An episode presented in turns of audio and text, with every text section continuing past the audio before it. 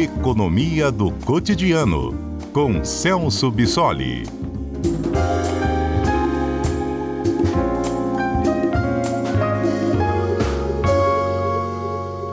Quatro horas e 35 minutos. O noticiário econômico de hoje destacava muito isso, né? A Câmara aprovou o arcabouço fiscal. Agora isso depende da sanção do governo federal, que foi quem propôs essa mudança para ter um ajuste fiscal, um controle de gastos. Agora, arcabouço fiscal entra no lugar do teto de gastos. Vamos entender melhor, gente, o que, que muda?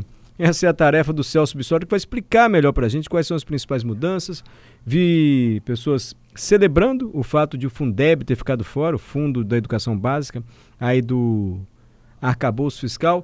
Professor Celso, o que, que muda agora que não tem mais teto fiscal e foi aprovado o arcabouço fiscal? Não tem mais teto de gastos, perdão, e foi aprovado o arcabouço fiscal. Boa tarde, Mário. Boa tarde a todos. Né? Realmente, depois de oito meses de negociações, agora o Brasil tem uma nova regra fiscal com essa aprovação que aconteceu na, na terça-feira.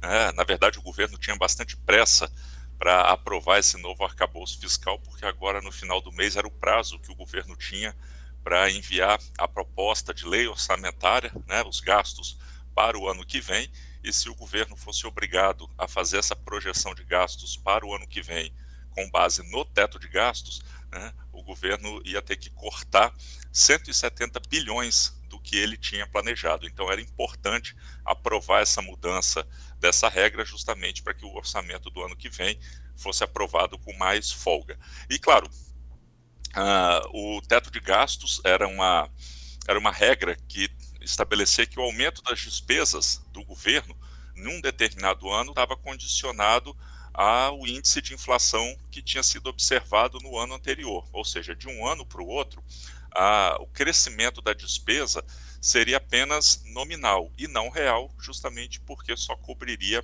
a, a inflação. E claro, o teto de gastos acabou não permitindo que o Brasil tivesse é, investimentos como desejado e ao longo do período de vigência do teto de gastos, né, que foi criado em 2016 e acabou sendo implementado em 2017, nós tivemos uma série de episódios em que o teto de gastos acabou sendo driblado, né, para que o governo pudesse gastar mais do que o previsto, e aí essa ferramenta acabou caindo em descrédito, né, criando essa necessidade de que uma nova regra fosse colocada em prática.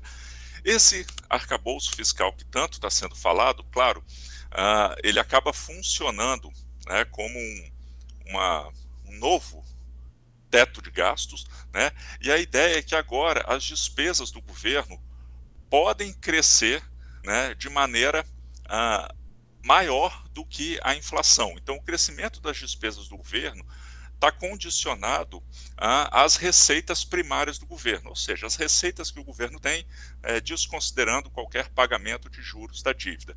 Né?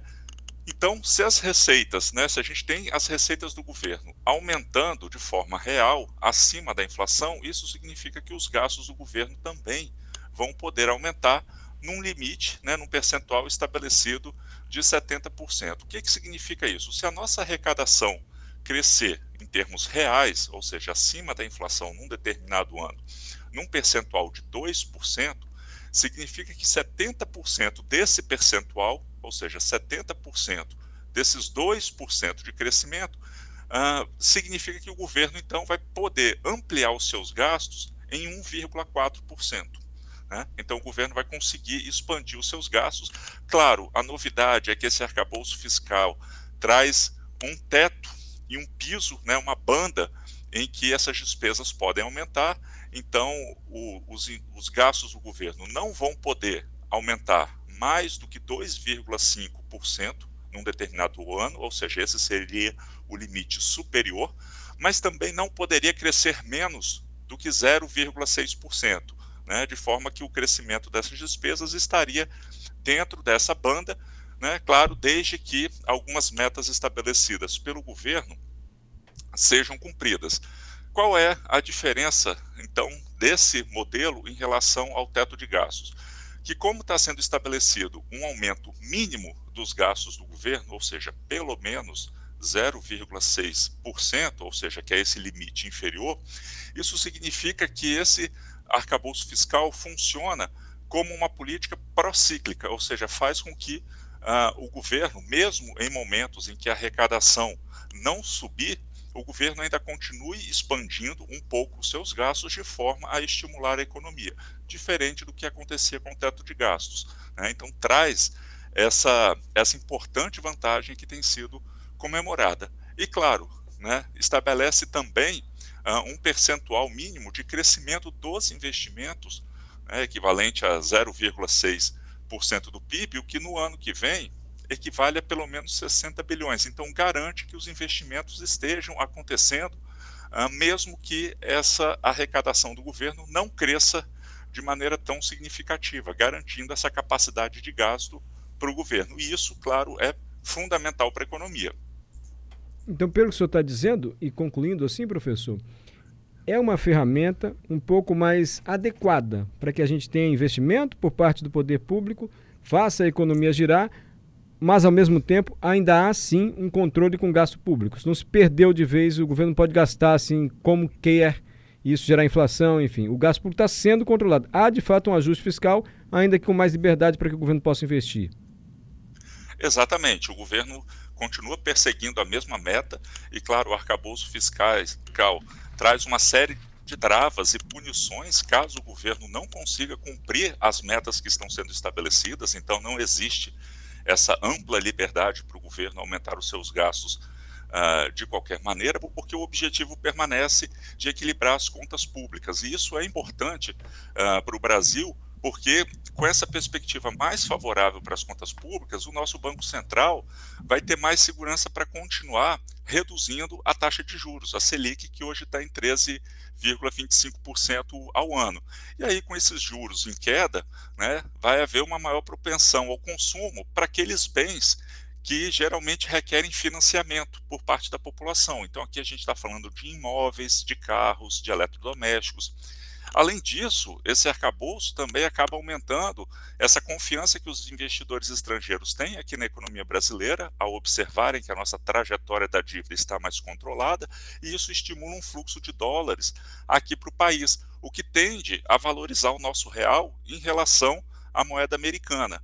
E isso é importante porque, com a redução do dólar, a inflação também fica é, menos pressionada. Aqueles produtos que têm o dólar como referência a exemplo da gasolina, do trigo, por exemplo, ficam mais baratos. Isso significa uma menor pressão inflacionária para a gente. Nesse contexto né, de contas públicas mais em ordem e com a queda da taxa de juros, acaba que os investimentos, tanto público quanto privados, são estimulados, né, até porque os investidores começam a ver o Brasil como um ambiente um pouco mais seguro para colocar os seus recursos, e aí com essa combinação de juros mais baixos inflação em queda e mais investimentos, a tendência é de crescimento do PIB, e claro, isso vai significar mais geração de emprego e de renda. Então, as perspectivas são bastante positivas para essa implementação do arcabouço fiscal.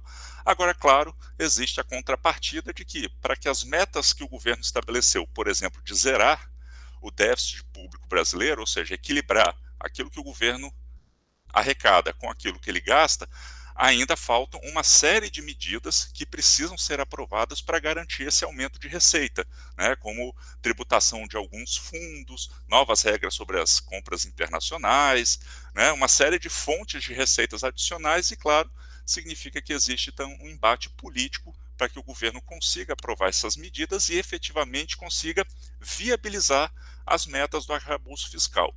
A aprovação do arcabouço fiscal já foi um grande passo para esse controle das contas públicas, uma medida bastante é, importante, mas não significa que a questão se encerrou. Algumas medidas ainda precisam ser aprovadas para garantir essa receita, mas a expectativa é de um crescimento econômico para o Brasil. Obrigado, Celso Bissoli, doutor em economia, nosso comentarista sempre às quartas-feiras. Obrigado, professor. Obrigado, Mário. Obrigado a todos e até a próxima quarta.